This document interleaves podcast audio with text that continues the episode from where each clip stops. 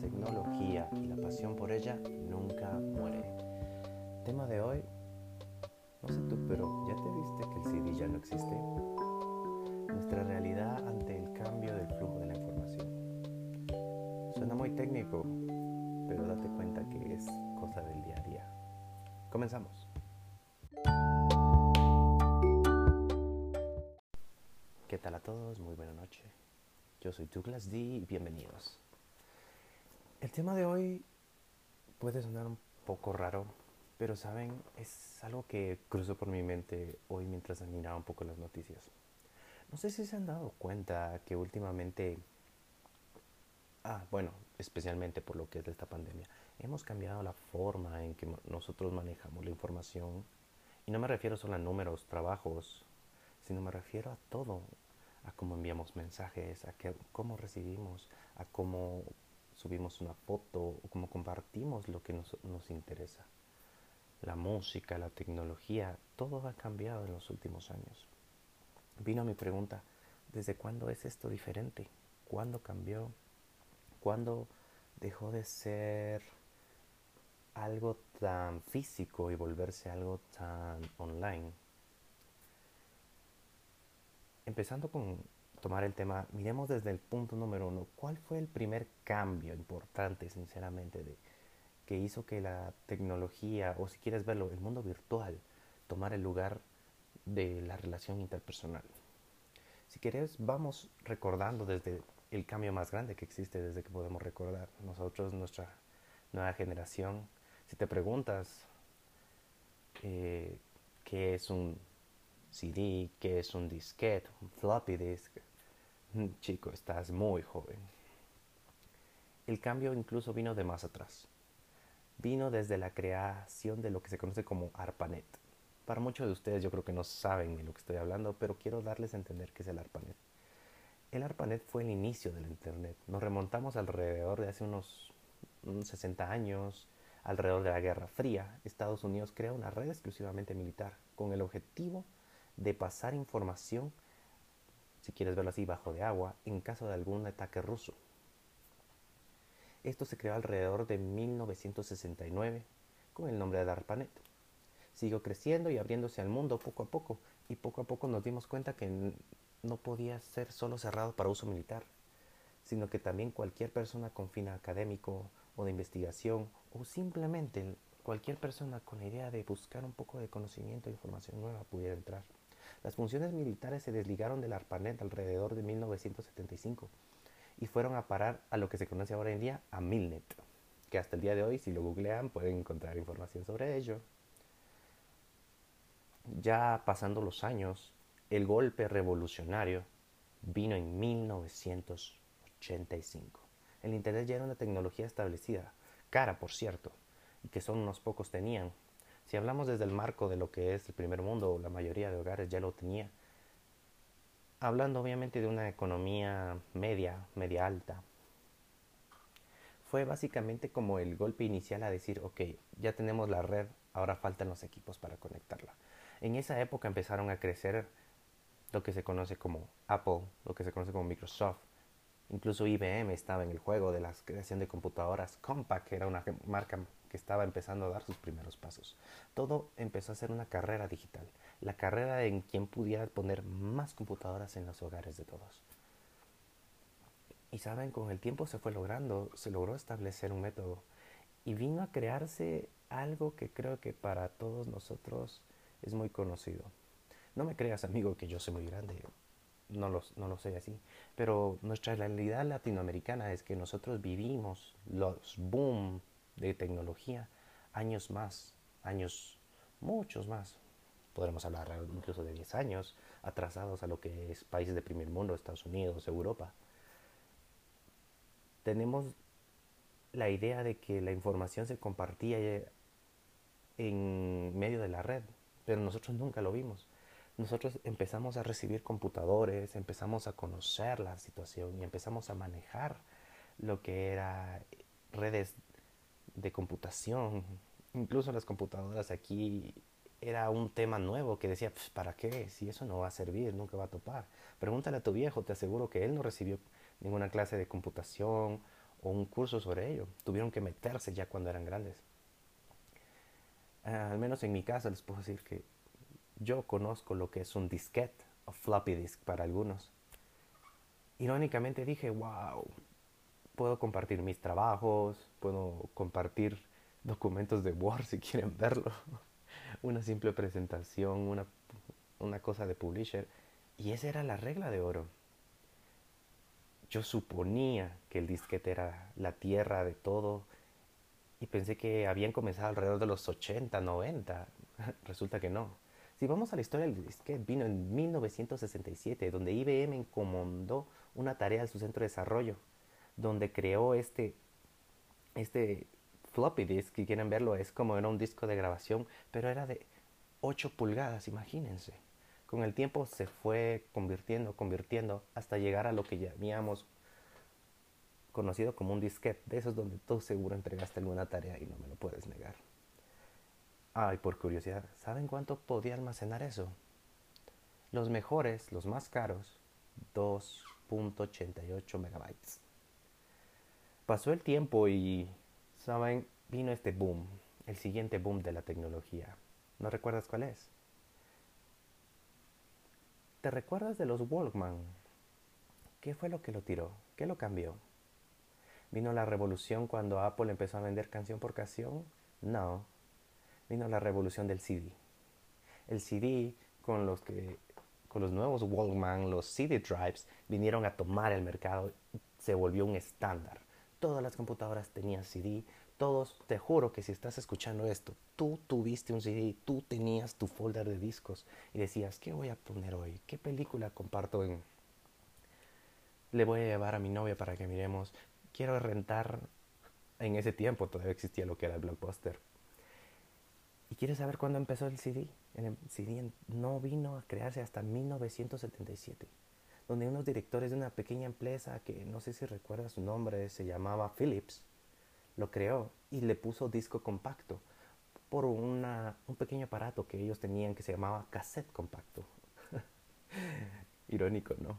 Creer que el CD era lo primero, ¿no? Muchos de los jóvenes de hoy en día creen que el CD es lo más viejo que pueden conocer. Y no es así. Después de eso, ¿recuerdas cuál fue el siguiente boom? Yo la verdad no me había dado cuenta, pero vino el siguiente boom, los USB.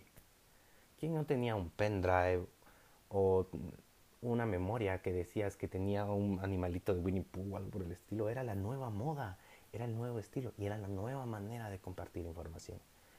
Empezamos a cambiar ese sistema de un sistema muy delicado desde lo que era el disquete para nosotros. Obviamente recuerda, amigo, estamos hablando de la era un poco digital. Y a llegar a lo que era ya tener un estado sólido, algo que era rápido y fácil de manejar.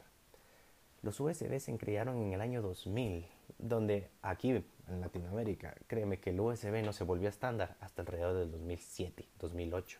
Empezamos a ver que los cambios temporales de estas transiciones, en vez de dejar de ser de 20 en 20 años, pasaron a ser de 10, e incluso ya, de, ya no décadas, incluso ahora lustros. Está haciendo un cambio enorme y sabes, hoy en día el estándar es un USB, pásame tu USB, pásame tu USB.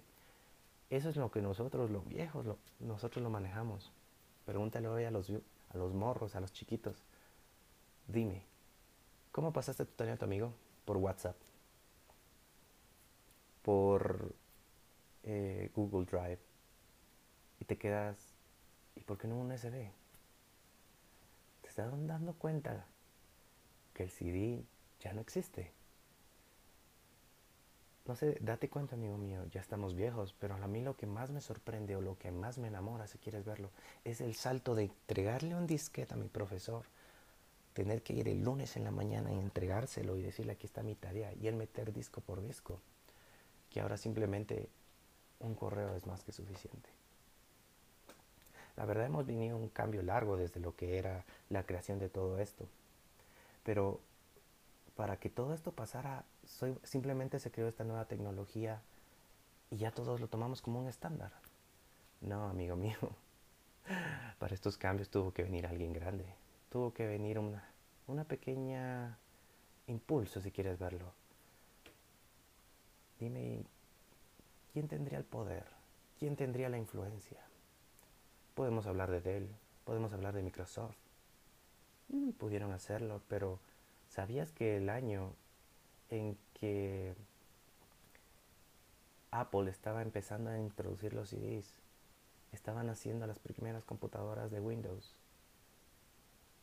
Creo que no tenías eso en mente.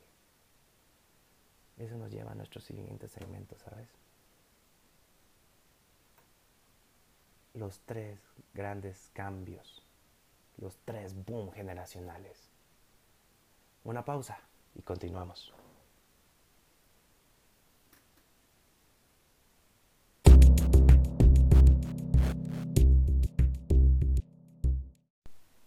Y estamos de vuelta. Bienvenidos.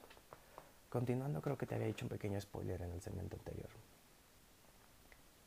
¿Quién tenía la capacidad para obligar un cambio? ¿Quién tenía el poder para decir, ok, esto es lo que sigue? ¿Quién tenía la influencia para decir, esta es la nueva tendencia, mi amigo mío? No cualquier empresa. ¿Quién más, quién menos que la gran manzana? Si mi amigo regresamos al mismo, tú dirás, ¿adoras Apple? No, pero te puedo decir que ellos tienen ese potencial, esa capacidad de mover gente. No te puedo decir que los más inteligentes, pero te puedo decir que pueden mover mucha gente a lo que les plazca. Apple Fanboy se le conoce. Tenemos un poco de historia. Veamos a esto. La eliminación del CD. Tenemos que Apple ha eliminado en su historia bastantes sistemas clásicos de CD si vamos al 1984 con el, lanzamiento de la Macintosh, Apple eliminó los discos floppy de 5 pulgadas y un cuarto. Imagínense, es algo como de nuestra cabeza. Eran grandes. Y ese era el estándar de la industria. Apple no le importó y saltó al, al de 3 pulgadas y media. Ese es el que todos conocimos. Tú dirás, pero no vieron gente que lo hizo antes. Claro que lo hizo. Compaq lo hizo antes. IBM lo hizo antes. Pero nadie tuvo su suerte, ni nadie tuvo la capacidad de hacerlo. ¿Por qué? Porque Apple es Apple. No le puedes quitar el valor a la manzana sin conocer su historia. De ahí si pasamos un poco hacia adelante, vemos que Macintosh fue una de las primeras computadoras en usar los discos de 3 pulgadas, es cierto. Y fue la única con una disquetera integrada en el equipo. Todas las demás lo vendían aparte. Sé que hoy en día esto suena de locos, que si recuerdas, tus computadoras venían con una disquetera o venían con un, lector de CDs. Hoy en día nada de eso, todo es streaming, todo es online, todo es, sin más, creo que lo que estás seguro de conocer es el cable de Ethernet, ese amarillo o gris que te venden con el router. Pero en ese tiempo no, se vendía aparte. Después de eso, Apple tomó una decisión polémica de saltar nuevamente.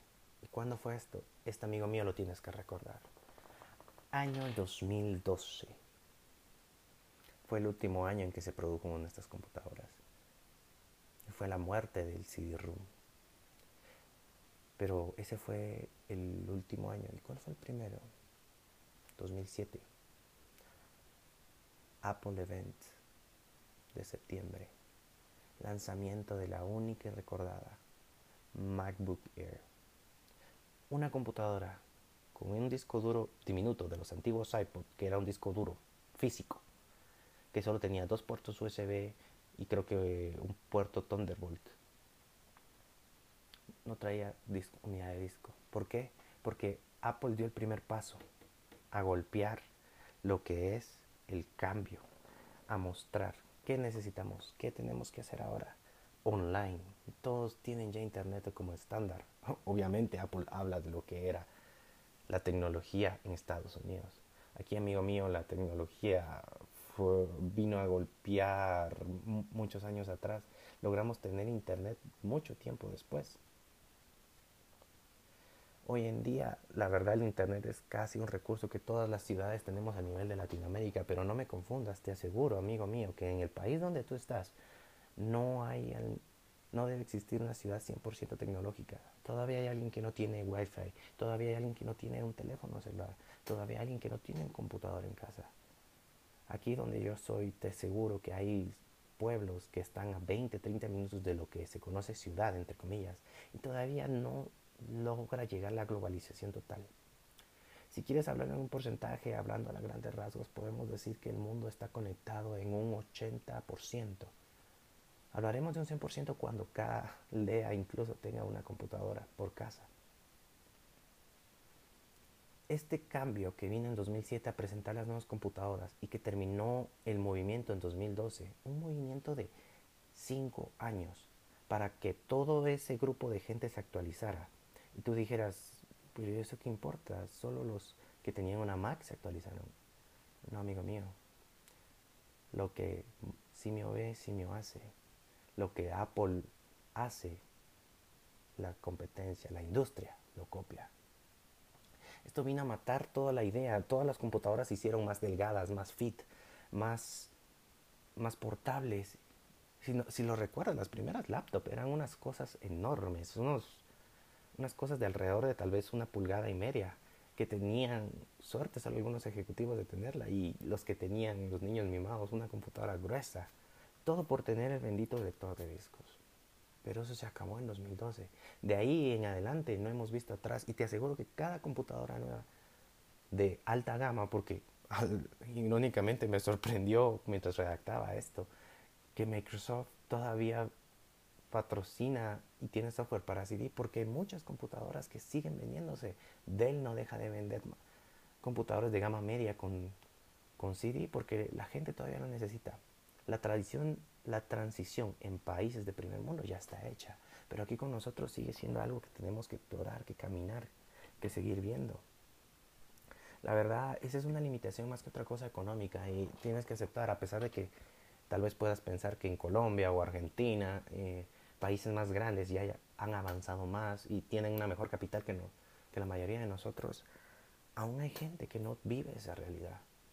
La mayoría de nosotros, si quieres verlo. En el 2012 fue ese, gran, fue ese primer gran golpe de nuestra generación, si quieres verlo. ¿Cuál fue el segundo? El mundo del monopuerto. Amigos míos, te repito la pregunta y dime quién es. ¿Quién fue el gigante que lo hizo? La gran manzana ataca de nuevo. Así es, señores, Apple vino, nuevamente vino y dijo, ok, ya me cansé de que todo sea USB, que ya me cansé que todo sea con, quieren conectarse a sus monitores y tener varios puertos, que tengo que tener el audio jack. No, suficiente, se acabó. Bienvenido la entrada del Thunderbolt 3. La tecnología Thunderbolt no te confundas, no es una idea de Apple, sinceramente es una idea de la empresa Intel, porque es, vino a revolucionar lo que es la idea de transición de datos, un poco geek aquí. La energía Thunderbolt o el Thunderbolt 3, lo que le se conoce muy bien como USB 3.1, que es la tercera versión, entre comillas tercera, porque hay muchas versiones, de lo que vino a ser el USB. La primera versión de Thunderbolt llegó ofreciendo con una velocidad de 10 GB por segundo, que son en realidad dos canales de 5 de ida, 5 de entrada. Fueron las primeras golpes y muestras de lo que podía hacer el Thunderbolt. Para decirte, amigo, la, el estándar era el USB tipo 2, 2.0, que incluso hoy día muchas computadoras tienen, pero tenía una limitación de alrededor de 512 MB de velocidad.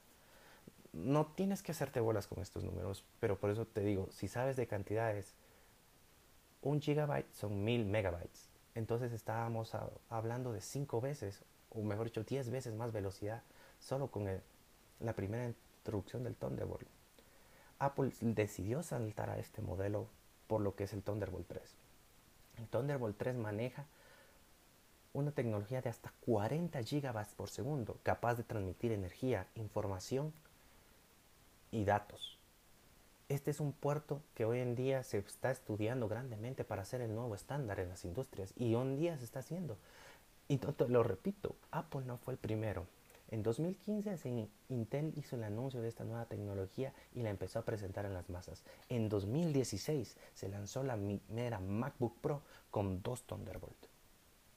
Hoy en día seguimos atrapados en la era digital del pendrive, del USB, necesitamos USB, necesitamos HDMI. No todos tenemos el dinero para hacer un cambio generacional. Esto ya lleva, si te das cuenta, cuatro años, pero poco a poco se está volviendo el estándar. Hoy en día, cada computador nuevo de alta gama está haciendo alrededor teniendo lo que son los puertos que se necesitan. HDMI, al menos un puerto USB tipo 3, que no es Thunderbolt, y un puerto USB-C tipo Thunderbolt. ¿Por qué? Porque esta es la medida, este es el estándar, este es el futuro.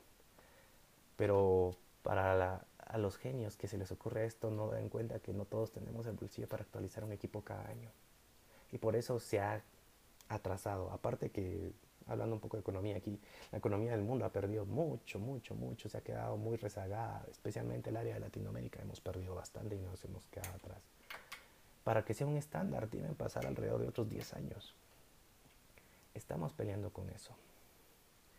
Hoy en día tenemos un cambio más. Un cambio súper importante. Y este cambio importante me di cuenta, ¿sabes cuándo? Cuando la pandemia nos, nos tocó a todos, nos encerró, nos mantuvo en casa. Y quiera que no, la universidad vive, las escuelas siguen, tu trabajo sigue. ¿Y ahora cómo manejas todo? Una vez más, amigo mío, vino un gigante. Pero esta vez la gran manzana no tuvo el monopolio. Vino a dar pasos de genialidad. Otra de mis empresas favoritas fue Google.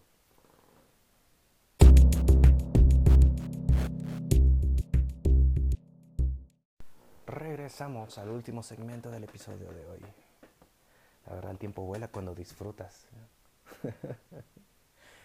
Señores, vengo a presentarles el nuevo mundo, el nuevo cambio, el último golpe de realidad que hoy en día se está presentando, que hoy en día está tomando control y que hoy en día te aseguro que hasta a mí me tomó por sorpresa. Amo la tecnología, amo estar el día de la informática, del software, pero nunca, nunca le tomé apreciación a esto. Google es una empresa conocida mundialmente por lo que es, por el browser que todos conocemos. Google Chrome. Google Chrome es una es un buscador que todos usamos, todos disfrutamos y que todos odiamos cuando hablemos demasiadas pestañas. En fin, Google lo tiene todo, desde un buscador muy competente hasta una empresa muy buena que produce Android, produce Chrome OS, aunque ese es un, no es un éxito muy grande que podemos decir. bueno, dejamos de lado. Pero Google vio algo que Apple no pudo ver, que Microsoft no pudo ver, y lo vio a futuro lo vio desde el 2006 cuando creó su primer software. ¿Cuál fue? Nuestro querido amigo Gmail. Gmail fue, fue la primera creación de Google de una especie de aplicación. Fue una versión beta donde solamente por invitación podías tener y solamente podías almacenar dos chicas de correo. En ese tiempo era un mar de información, pero hoy en día eso ya no se maneja en nada. Con este paso Google se dio cuenta de algo ellos no iban a poner tener el monopolio como lo tenía Microsoft, como lo tenía Apple, como lo tenía Dell. Ellos no tenían la empresa, porque ellos eran una compañía de software, de programas que simplemente manejaban y creaban, pero dependían siempre de la competencia para poder correr sus programas. Hoy en día uno de los grandes competidores de Apple siempre va a ser Google. Y siempre va a estar ese, ese hombro con hombro, esa competencia existente. Pero en este espacio Apple nunca pudo meterse, porque Apple siempre fue un ecosistema cerrado. Cualquiera, para cuando me refiero a ecosistema, creo que todos saben a lo que me refiero. Cuando tienes un iPhone, una Mac, un Apple Watch, todo eso, y te encierras en ese ecosistema, todo funciona tan perfecto, tan simple, tan fácil. Pero el de Apple no es el único. Y eso fue lo que vio Google. Y Google creyó, creó su propio sistema de software su propio ecosistema. Hoy en día, amigos míos, el presente, el ahora o el futuro en que estamos en medio del cambio se conoce como G Suite.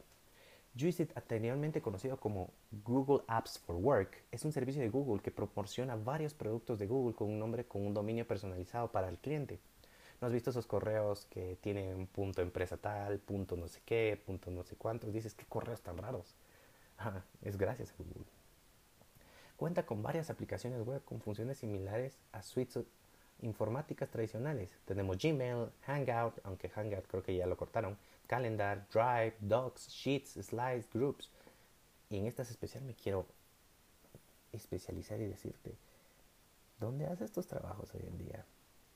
¿Dónde te juntas con tus amigos para estudiar, para hacer un reporte? Especialmente en esta pandemia.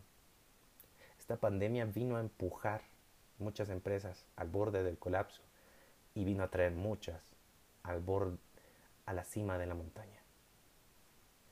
Google creó este ecosistema perfecto para trabajo, pero para trabajo que pueda correr en cualquier, en cualquier computadora. ¿Cuál era el único limitante y por qué no había dado el boom? El Internet. Lo único que te pedía Google era tener Google Chrome instalado. Bueno, y seamos sinceros, puedes correrlo incluso en Safari o en Firefox o incluso en Opera, pero no te va a correr tan fácil ni tan fluido si lo corres en Chrome. Este sistema de documentos, de correo, de todo, hace que la sea posible trabajar desde tu casa y no tengas que pensar eh, en el estándar de oro que creo que todos sabemos cuál es. Eh, Microsoft Office. Todo el mundo, todos decimos, voy a hacer un documento en Word, voy a hacer una presentación en PowerPoint.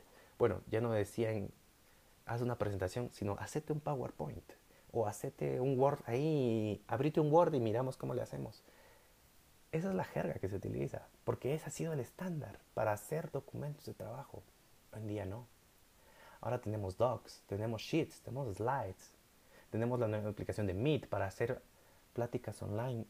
Y te soy sincero, hasta los equipos más decentes, más humildes, corren perfectamente esto. O sea, Google vino pensando esto desde el 2006. En, febrero de 2006 abrió Gmail y se le ocurrió a alguien que empezara a crear esto. De ahí tenemos que en agosto de 2006 Google amplió este servicio y desarrolló más apps empezó a crear este sistema de G Suite para venderse a las empresas para que incluso también para venderse a los gobiernos e incluso hacerlo gratis para las escuelas. Tú dirás, ¿para qué se lo doy gratis a las escuelas? Piensa en esto. Office se volvió un estándar porque al principio todo el mundo lo tenía. Venía con cualquier computadora de Microsoft. Después se volvió un software de venta, tanto que incluso Apple tuvo que rogarle a Microsoft para que le hiciera una versión. Apple nunca, nunca logró triunfar con sus versiones. Incluso en Linux se necesita tener una adaptación de lo que es Office, porque Office es el estándar. Pero si se lo vendes a las escuelas de aquí a 20 años, el estándar ya no es Office.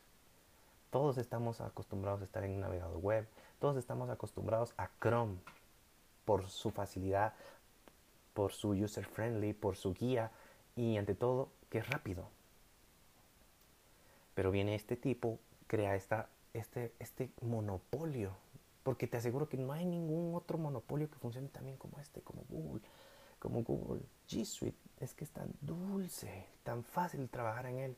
Oye, amigo mío, te juro, yo en la universidad lo uso día a día. y sinceramente me está enamorando y me está haciendo caer en cuenta que no necesito tener o pagar más software, porque este es libre, este es gratis y lo puedo trabajar en cualquier lado. E incluso puedo pedirle a Google, Google, quiero trabajar este documento en, en casa, sin internet. Puedo ir a lugares sin internet y escribir un documento. Pero aunque seamos realistas, todos usamos internet para cualquier cosa que estemos haciendo que sea relacionado a trabajo. Tenemos algo más que el, el 3 de agosto de 2012 los servicios de Google for Video Business y Google Apps for Teams son descontinuados y cambiamos totalmente a esto de G Suite es un cambio que nos llevó a sentarnos. Hoy en día mío la pandemia nos encerró a todos, pero tenemos que seguir trabajando, tenemos que seguir generando. Desgraciadamente en Latinoamérica no todos los trabajos son online, son trabajos pesados, son trabajos de campo o son trabajos de venta. Muchos somos comerciantes incluso. el emprender en Latinoamérica es un trabajo muy duro y es algo que en verdad no cualquiera se lo puede tomar como garantizado. La verdad, amigo mío, esta pandemia nos hizo darnos cuenta qué tan dependientes y qué tan unidos estamos con la tecnología. Date cuenta y piensa, ¿cuánto tiempo estás en tu teléfono? Sea cuestiones de trabajo, de placer o lo que sea. ¿Cuánto tiempo necesitas estar enfrente de un computador? ¿Cuánto tiempo necesitas estar en una televisión Pero tú miras, pero la televisión no, es, no está online. Dime qué televisión o qué control no dice Netflix, no dice Roku, no dice, yo qué sé, Amazon Prime. Hoy en día el estar conectados a un servidor, a la nube, es indispensable, no importa el tipo de nube. A esta transición quiero darle este nombre y quiero que te des cuenta de que en eso estamos viviendo, en un mundo entre nubes. De la nube de tal empresa, de la nube de tal empresa, mi trabajo está online. No te preocupes, está online, está seguro en la nube. No tienes ni la menor idea de lo que es una nube totalmente, pero estás seguro que está guardado ahí.